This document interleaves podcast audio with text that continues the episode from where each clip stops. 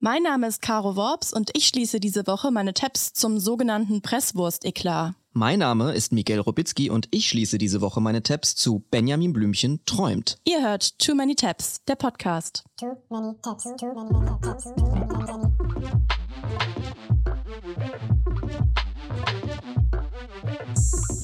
Too many tabs, too many, many, too many tabs, too many tabs, too, too, too,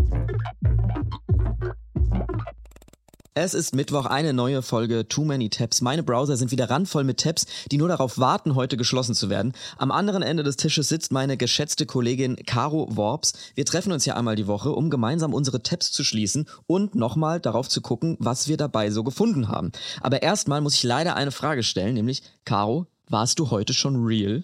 Ah, fuck. War schon? Heute war schon, Caro. Ich muss direkt mit Nein. ermahnenden Worten rein.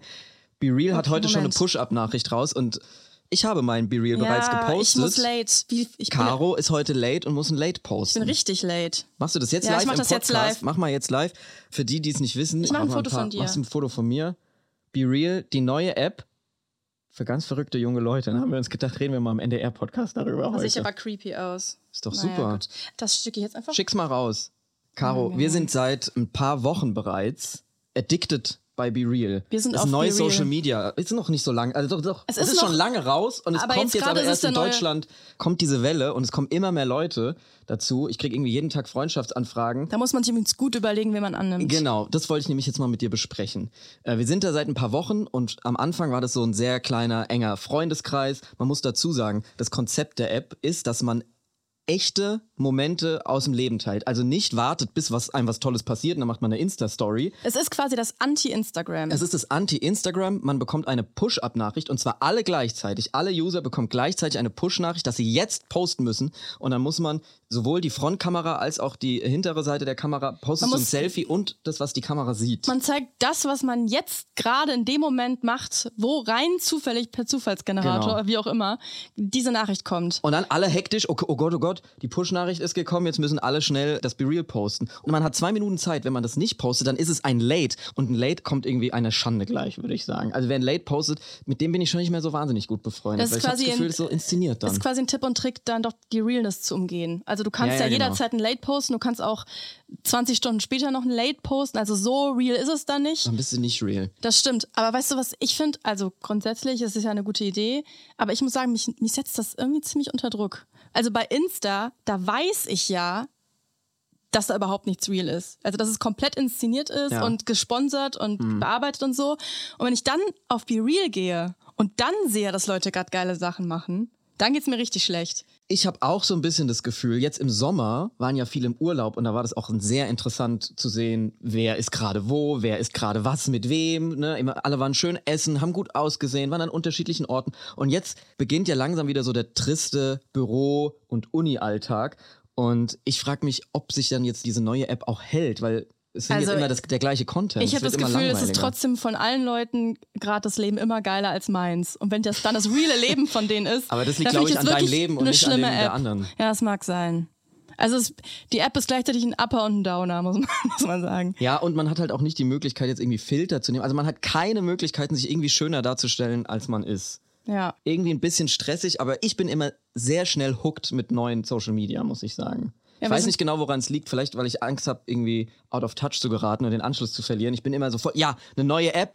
Ich bin da auch schon oft gescheitert. Also ich war auch so Clubhouse und Vero und, und so. so Warst Sachen, du da dabei? Ja, da war ich ein bisschen, also so, ich hab, ich lausche immer erstmal. Das ist mein, meine Vorgehensweise, wenn es ein neues, neues Social Media gibt, dann bin ich quasi erstmal stiller Beobachter und gucke mir das an. Und wenn es sich dann zwei, drei Wochen hält, dann bin ich an Bord. Aber Okay. dann richtig. Ja, ich bin gespannt, was jetzt mit Be Real passiert. Also es ist so, ich möchte da jetzt niemand so wie auf Twitter oder so, wo einem einfach jeder reinfolgen kann. Das ist jetzt ist für mich kein öffentliches Medium. Mal gucken, wie lange noch. Es ist sowieso schon außer Kontrolle geraten. Wir sind Es auf jeden eh schon Fall, mehr Leute, wir sind komplett im, im Trend. Ja, Caro, guck mal, wir sind doch am Zahn der Zeit. Ja, nimm das NDR. Ja, wir reden über doch Be mal. Real. Guck mal. Meinst du, die NDR-Intendanz kennt schon Be Real? Antje, das Walross ist nicht auf Be Real. Nein, habe ich noch nicht gesehen. Wir schon. So, bevor wir jetzt in Bevor NDR-Bashing wir die ausarten. Kündigung jetzt gleich erhalten. Lass uns doch mal in unsere Tabs gehen. Caro, ich bin so gespannt, was du vorbereitet Ich hast. fange mal an. Bei mir geht's heute mal wieder um eine Fernsehszene aus den 2000ern. Ich bin da thematisch irgendwie hängen geblieben. seit der letzten Aufnahme. Ja. Also seit dem Stylomat habe ich irgendwie nochmal so die Gedanken schweifen lassen und da ist mir natürlich auch dieses Ereignis eingefallen. Man muss sagen, es geht um eine Szene, die vielen Leuten in unserem Alter und älter wahrscheinlich relativ bekannt ist. Ich kann mich auch noch dran erinnern, als das passiert ist damals. Also du hast es live gesehen im Fernsehen, als das passiert Nee, ist? ich war in der Grundschule, aber es war halt überall War in der Thema. Presse. Es war ein Thema. Und man muss sagen, wir beide haben schon öfter über genau diese Szene gesprochen. Deswegen bietet sich das an, finde ich, dass wir da heute mal zusammen einfach mal da durchgehen. das jetzt mal sezieren heute. dass wir da einfach mal zusammen reingehen in, in diesen Tab im Kopf.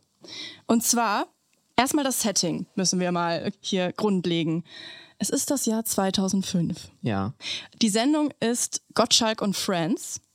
2005 ist nämlich Thomas Gottschalk 55 geworden und hatte dann zu diesem Anlass diese Showreihe. Geburtstagssendung. Eine Geburtstagssendung, da hat er irgendwie Prominente aus seinem Umfeld, aber auch internationale Stars eingeladen. Und jetzt kannst du ja bei der Einordnung der heutigen Gäste sozusagen Ja. ein bisschen helfen. Also auf dem Sofa bei Tommy Ja. sitzen Rudi Carell, Große Showlegende aus den 60er, 70er und 80er Jahren.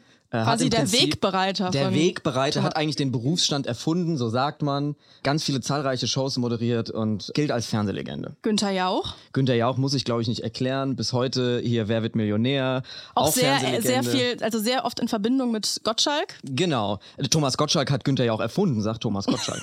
Hat er in seiner Biografie geschrieben. Dann Mike Krüger, natürlich auch ein Weggefährte. Genau, hat zusammen mit Thomas Gottschalk die Supernasen gemacht und zwei Nasentanken super und Piratensender Powerplay. Guck mal, ich habe es mir nicht aufgeschrieben, das kann ich einfach alles so aus dem aufzählen. FF. Aus dem FF. Ich habe mich sehr mit der Biografie von Thomas Gottschalk sehr intensiv beschäftigt. Und es sitzt noch mit in der Runde Oliver Pocher. Ja, Oliver Pocher ist uns auch allen noch bekannt als Mhm. Blackfacing-Legende. Aktuell ist, glaube ich, einfach seine Karriere Influencerin beleidigen. Ja, Daher genau. ich, also da hat, man ihn im Moment auf dem Schirm. Immer mit so einem iPad in der Hand. Mhm. Genau, also Comedian, aber jemand, der mal freundlich formuliert die Grenzen austestet. Seit den 2000ern, Seit wie, wir den gleich, 2000. wie wir gleich erfahren. Genau. Auch immer die gleichen Grenzen. Eigentlich alle haben schon die Grenzen ausgetestet und wissen, wo sie sind. Nur Oliver Pocher will es nochmal irgendwie persönlich erfahren. Der Stargast jetzt dieser Sendung ist niemand Geringeres als Mariah Carey. Diese Kombi, ja. also diese Kombi ist ja wohl höchst wild. Rudi Carell, Explosiv. Mike Krüger, Oliver Pocher und Mariah Carey. Habe ich jemand vergessen? Günther Jauch. Günther, ja, da prallen Welten aufeinander. Mariah Carey, es kennt sie eh jeder. Ich muss sie eigentlich gar nicht einordnen, aber nur um es nochmal zu sagen, natürlich ein absoluter Weltstar. Eine Ja. der größten Sängerinnen aller Zeiten. Mega iconic Stimme, kann fünf Oktaven singen, hat All I Want for Christmas äh, hat Weihnachten erfunden. Weihnachten erfunden, hat wenn man Weihnachten so will. erfunden. Also ultra erfolgreich. Die ersten fünf Songs, die sie hatte, waren alle Platz eins. Nur Banger-Songs, fünf Grammys, 19 VMAs, 10 AMAs und so weiter und so fort. Also einfach ein krasser Star. Sie ist einfach die Königin. Sie läuft da rein in dieses rot-orange Fernsehstudio und Ja. zu Tommy auf die Couch. Ja. Und jetzt geht's quasi los. Auftritt Mariah. Sie läuft die Treppe runter. Thomas Gottschalk läuft ihr schon entgegen. Ah, Mariah. Thomas Gottschalk natürlich gentlemanlike. We belong together, Mariah. Sie kommt die Treppe runter, es ist sofort Glamour anhört. Ja. Muss man sagen. Da wurde es, glaube ich, aufgezeichnet. Man muss sagen, sie sieht wirklich fantastisch aus. Sie äh, trägt hohe Schuhe und so ein eng anliegendes schwarzes Kleid. Sie strahlt eine komplette Confidence aus, wie sie da die Treppe Eine runterkommt. Diva, ja. Und es ist wirklich glamourös. Gottschalk holt sie ab, gentlemanlike am Arm und läuft runter und stellt ihr jetzt unsere glamourösesten weißen Fernsehmänner der 2000er vor. ich kann mal einfach, allein die Begrüßungsszene ist schon geil. Ja, ich kenne die. Ich äh, feuer mal ab. Ich feuer's mal ab. Rudi Carell, Oliver Pocher, Mike Krüger. Rudi Carell, Mike Krüger. Günther Jauch. Mariah Carey denkt sich nur, wow. Ich, also was geht an Mariah Careys Kopf vor, wenn sie da die Treppe runterkommt, wird diesen Leuten vorgestellt. Und ein kleines Detail, was mir noch gerade eben beim ersten Mal hören, was du jetzt gerade abgespielt hast, aufgefallen ist, ist, dass Thomas Gottschalk, als er den Namen Rudi Carell sagt, schon Rudi Carells Dialekt imitiert. Ja. Weil man kann Rudi Carell nicht einfach Äh, Rudi, Rudi Carell, Carell. sondern man muss immer so einen holländischen Dialekt. Rudi Carell muss man immer sagen, wenn man über Rudi, Rudi Carell eben spricht. So weit, so gut. Also man merkt schon, es ist, liegt irgendwas in der Luft. Es ist irgendwie auch Chaos im Raum, weil alle labern irgendwie durcheinander. Pocher tuschelt, ab Sekunde eins Mhm. labert ständig dazwischen. Man muss dazu sagen, diese Showmänner, die sitzen da zusammen auf der Couch und es ist natürlich so eine Dynamik. Wer ist schlagfertiger? Das sind so gewisse Rivalitäten im Raum. Wer macht die schnellste Pointe? Alles Showmacher. Alles Showmaster, alte Legenden, junge, neue, wie Oliver Pocher. sich beweisen Genau, wollen. Oliver Pocher will sich natürlich irgendwie beweisen. Thomas Gottschalk will gleichzeitig nicht von dem jungen Oliver Pocher uncool gefunden werden. Also es ist so eine Dynamik, die sowieso schon explosiv ist und so ein bisschen unangenehm anzugucken. Und da muss jetzt Mariah Carey drin bestehen. Die muss darin bestehen. Also ich mache jetzt einfach mal, damit man mal so einen Eindruck von den Vibes hat, Ja. lasse ich einfach mal laufen. Mariah, vergess, vergesse die Herren, ich bin ganz alleine für dich da. Yes.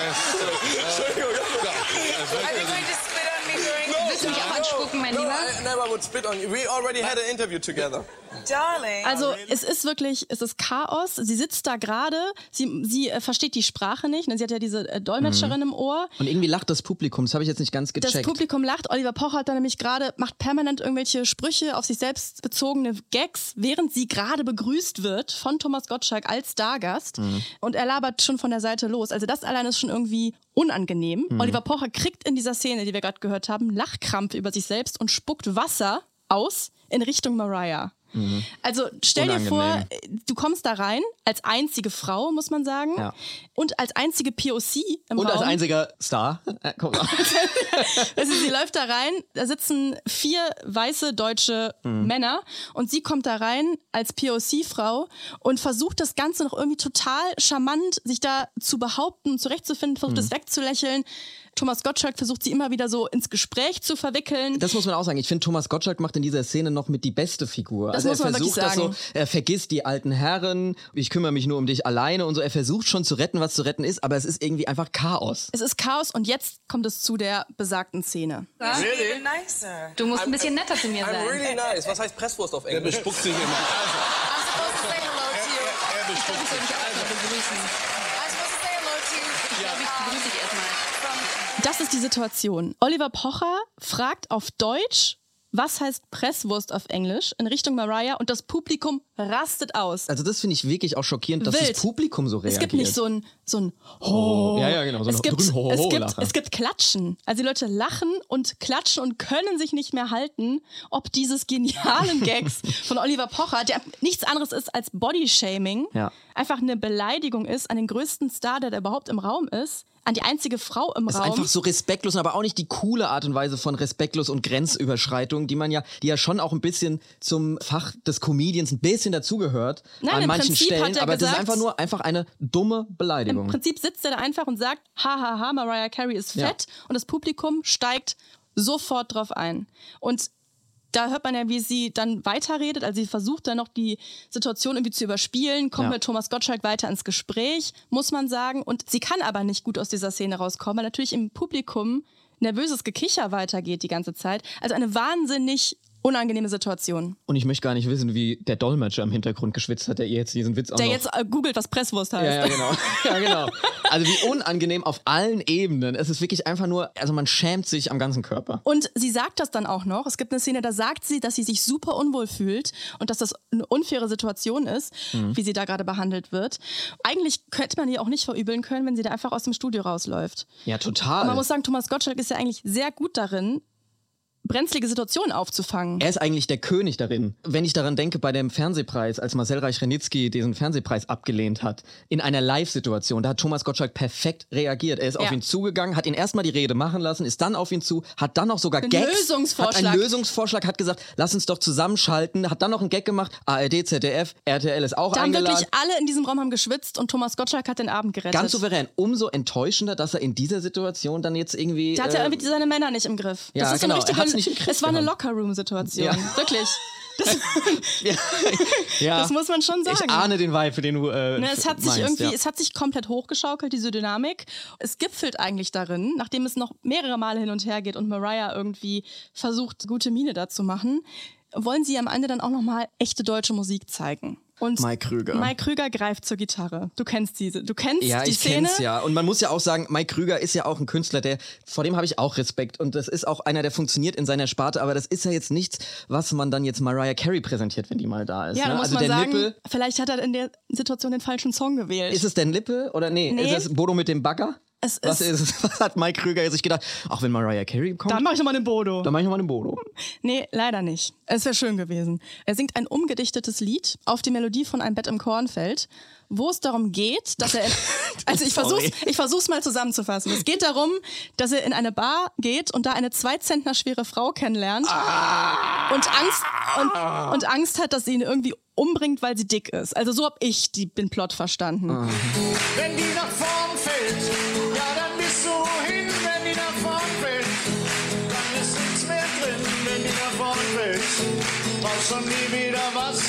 zum Essen.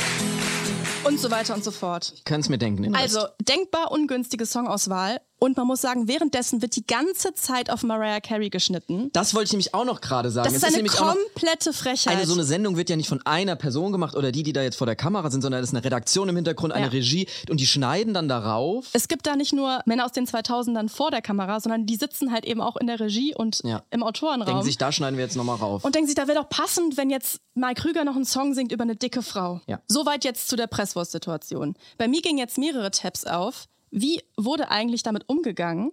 In der Öffentlichkeit, also von den Medien. Was war danach so? Ja. Ich habe in einem Artikel gelesen, dass Mariah Carey sich im Nachhinein beschwert hat über Oliver Pocher. Sie hat gesagt, nie hat sich jemand so über mich lustig gemacht. Ich fand das erbärmlich. Hat sie so recht. Hat sie- She's right. She's totally right. Und Oliver Pocher hat später in einem Interview gesagt, ich glaube, ich habe nur gesagt, was jeder am Publikum gedacht hat. Ach, Halsmaul, fuck off, wirklich. Der Auftritt von Frau Carey war eben schon sehr witzig, wie sie da die Treppe runtertrippelte. Das darauf folgende Tuscheln mit Moderatorenkollege Günther Jauch kommentierte Pocher so. Wir haben über die Zellulite an den Beinen von Frau Carey gesprochen.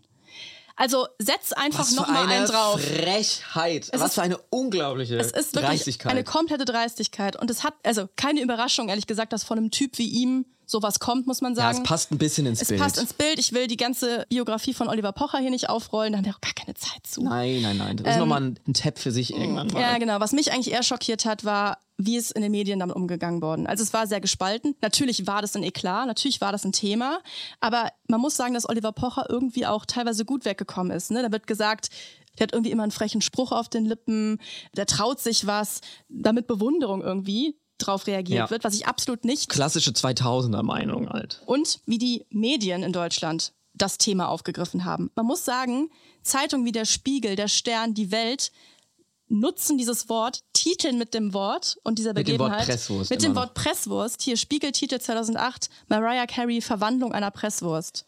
Stern 2008, Bohlens, Ach, das ist so unglaublich, ich bin so sauer gerade. Stern 2008, Bohlens Showdown mit Presswurst. Es geht einfach darum, dass Mariah Carey bei der SDS zu Gast war und ob Bohlen es wohl schafft, sie noch doller zu beleidigen als Pocher. Das ist der ganze Artikel. Die Welt schreibt Presswurst Reloaded, Mariah Carey und das Mirakel der kullernden Brüste. Nein. Also da kommt ein scheinbar positiver Artikel, in dem es irgendwie darum geht, wie sie gerade abgenommen hat oder so. Scheißegal, es wird einfach von großen deutschen Medien Clickbait gemacht Mhm. mit dieser Beleidigung, mit einfach purem Bodyshaming, Ja. wird einfach auf Mariah Carey aufgedrückt und damit Clickbait gemacht. Das finde ich Wahnsinn. Bunte.de ist für mich wirklich das Highlight. Die haben das eiskalt aufgegriffen. Mariah Carey, Presswurstalarm. Ohne Scheiß, das ist eine Bildergalerie, in der die bunte Redaktion Bilder zusammengestellt hat, auf denen Mariah Carey angeblich dick aussieht. Unglaublich. Du kannst dich da durchklicken. Sie haben unvorteilhafte Bilder von, vermeintlich unvorteilhafte Bilder von Mariah Carey zusammengestellt in der Bildergalerie. Eins von acht. Also Mariah da müssen wir, wenn jetzt Leute aus der Redaktion uns zuhören, schämt euch mal. Nehmt euch jetzt mal drei Minuten und das Zeit. ist immer noch online, Minuten- Leute. 30 Minuten. Wirklich. Wenn ich einen ganzen Tag, wenn ich drei Tage, schämt euch mal drei Tage durch. Eins von acht. Mariah Carey glänzt bei diesem Auftritt nur dank ihres Kleids, nicht wegen ihres Stilgespürs. Zwei von acht. Ein weiterer unmöglicher Aufzug. Oh nee. Das ist wirklich diese Wortwahl. Im hautengen Rock mit wildem Muster schlägt sie bei einem Pressetermin auf. Schlägt sie auf. Also das ist wirklich einfach Wahnsinn. Die Sängerin wirkt ganz in weiß und mit Fellkragen einfach nur ordinär. Also sie wird einfach, sie wird einfach Caro, durchbeleidigt. eine Frechheit nach der anderen hier heute sie, wird, präsentiert. sie wird durchbeleidigt in der Bildergalerie von der Bunte-Redaktion mit diesen beleidigenden Bodyshaming-Äußerungen. Ja. Das zieht sich einfach durch. Das zieht sich durch bis heute. 2008 schreibt die Bild, als Mariah abgenommen hat, die Presswurst ist gegessen. Boah. Und relativ Aber das sind ja auch alles Redaktionen, von denen erwartet man das von denen erwartest auch. du das. Die Bild 2020, also das wird einfach ohne Scham auch übertragen auf andere Frauen, auch auf andere POC-Frauen. Titel Kylie Jenner und Cardi B, das ist der neue Instagram-Trend. Jetzt lieben alle die sexy Presswurst. Ich finde einfach, Also okay. also dieser ist happening, um das jetzt mal abzuschließen, aus Ja. den frühen 2000ern, lebt irgendwie bis heute fort. Es haftet Mariah Carey, dem Weltstar der Ikone, bis heute an, dass diese freche Bemerkung, dieses wirklich reine Body-Shaming, ja, ihr irgendwie aufgedrückt wurde. Ja. Und es wird nicht richtig reflektiert, was das zu diesem Zeitpunkt irgendwie bedeutet hat, was das heute für Frauen bedeutet. Ja, genau. Man könnte jetzt natürlich auch sagen, wir suchen uns da einen Moment raus, der irgendwie von vor 20 Jahren stattgefunden hat und der einfach mal schief gegangen ist, empören uns jetzt hier darüber. Aber die Könnte man Empörung ist total gerechtfertigt, weil es hat total Auswirkungen Der bis Tab heute. hat, also diese eine Situation, dieser eine Fernsehmoment der 2000ern hat für mich über 50 Tabs geöffnet zu Artikeln und wie Medien einfach damit umgegangen sind, was ich wirklich sehr erschreckend fand. Ja, das kann ich total ähm, verstehen. Also die, die. Empörung ist gerechtfertigt. Mein Thema wird Gott sei Dank ein bisschen sensibler, denn bei mir geht es heute um Benjamin Blümchen. Okay, ich bin gespannt. Caro, ich weiß, wir beide sind ja Fans vom Benjamin Blümchen-Universum. Absolut. Absolut. Ich bin eine Person, die hört abends zum Einschlafen gerne entweder Podcasts oder Hörspiele, drei Fragezeichen, Benjamin Blümchen, Bibi Blocksberg. Baby und Tina bist du nicht so drin, ne? Nee, ist nicht so mein Grind, muss ich sagen. Ich weiß nicht genau ich ich liebe die ganzen Neustadt-Universum, bin ich voll drin. Ich weiß auch nicht. Irgendwie ist es was, das hat man noch so aus seiner Kindheit mitgenommen. Das gibt einem so ein Gefühl von Geborgenheit. Es ist einfach so ein schönes Universum, wo nie was Schlimmes passiert. Ja, irgendwie äh, begleitet mich Benjamin Blümchen mein ganzes Leben. Hast du eine Lieblingsfolge? Äh, Meine Lieblingsfolge ist als Briefträger mit Frau Apfelberger, wo er irgendwie dann so das unfair findet, dass manche Leute Briefe bekommen und andere gar nicht und dann so in sozialistischer Praxis dann einfach die Briefe umverteilt. Meine ist Benjamin Blümchen als Koch.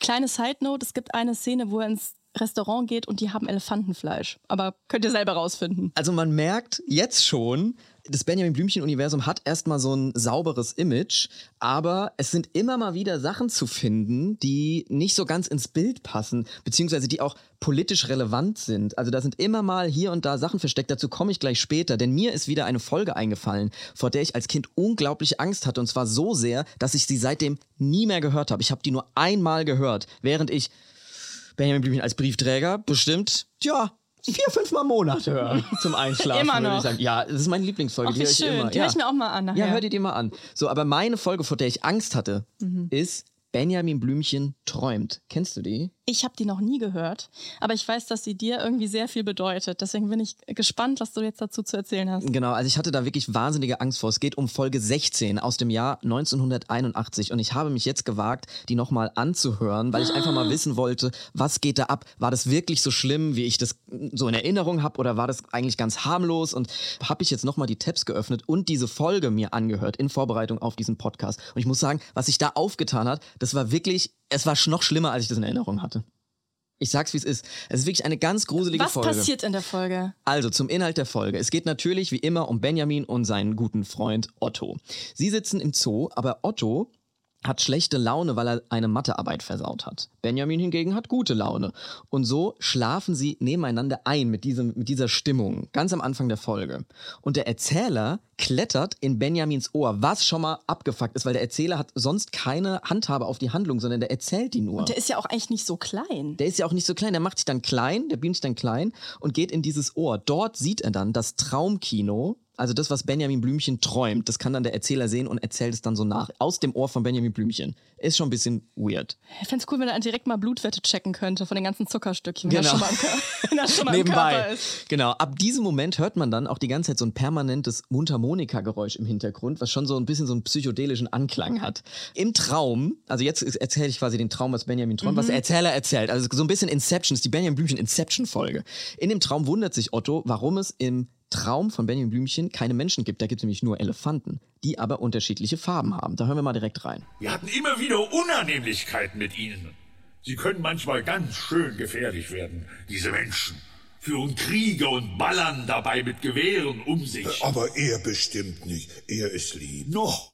Noch! Also da wird quasi versucht, Benjamin gegen die Menschen aufzuhetzen. Genau, Benjamin soll plötzlich Angst bekommen vor Otto, weil die Elefanten im Elefantenland haben die Angst vor Menschen, weil die ja Kriege führen und so. Das macht ja auch ein bisschen Sinn. Also so, ich spüre da auch schon so eine leichte Sozialkritik. Sehr aktuell. Ist sehr aktuell, Benjamin Blümchen aus den 80er Jahren. Kann man bis heute noch viel draus lesen. Nee, ist ja wirklich so. Denn in dem Traum von Benjamin fangen die Elefanten die Menschen ein und bringen die dann in Zoos. Moment, in Menschenzoos? In Menschenzoos, genau. Wo man ja auch sagen muss, das ist ja jetzt auch nicht so weit weg von der es Realität. ist belegt. Stichwort Hagenbecks Tierpark, der Zoo aus Hamburg, der noch nicht mal vor 100 Jahren neben äh, Tieren noch Menschen ausgestellt hat, Schwarze und POCs, die dann so Tänze aufführen mussten. Also es ist nicht so weit weg von unserer Es ist kolonialen wirklich noch Vergangenheit. nicht so lange her, dass das passiert ist. Ist nicht so lange her und auch äh, Holiday Park in Rheinland-Pfalz, da wurden bis in die 90er Jahre kleinwüchsige Menschen wie Märchenfiguren ausgestellt.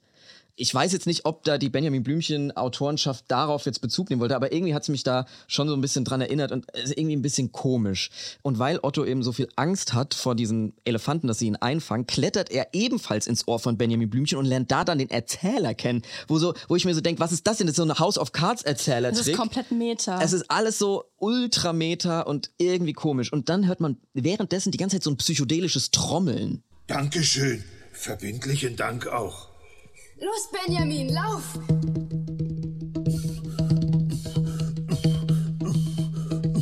Ach, nicht so schnell. Ich fall ja gleich raus. Die hallen auch alle mit der Stimme, so dieses Trommeln im Hintergrund, das ist so ein beklemmendes Gefühl. So, Benjamin Blümchen rennt dann eben zum Zirkus Grauhaut, den er kennengelernt hat. Und da geht dann jetzt es wirklich, ist der Teufel los. Im Zirkus sieht Benjamin dann, dass die Elefanten Menschen gebändigt haben. Ein sogenannter Karo-Elefant tritt auf und hat den Mathelehrer So, Callback. Am Anfang hat Otto die. Den gegen den Mathelehrer gewettert. Genau. Und diese Elefanten haben den bösen Mathelehrer genommen und dressiert. Und er muss jetzt im Zirkus nämlich Matheaufgaben lösen. Er stampft dann immer so mit dem Fuß auf. Also die, die Ergebnisse, also heißt dann so 4 plus 4. Und dann stampft er. Bam, bam, bam. Dann stampft der Lehrer auf. Aber nicht nur das, es treten auch vier Mädchen auf, die knurrend in einem Käfig hopsen und auf Kommando durch einen Reifen springen. Und dann hat Benjamin einen Verdacht, weil er nämlich hinter dem Zirkus Folgendes hört. Los, komm!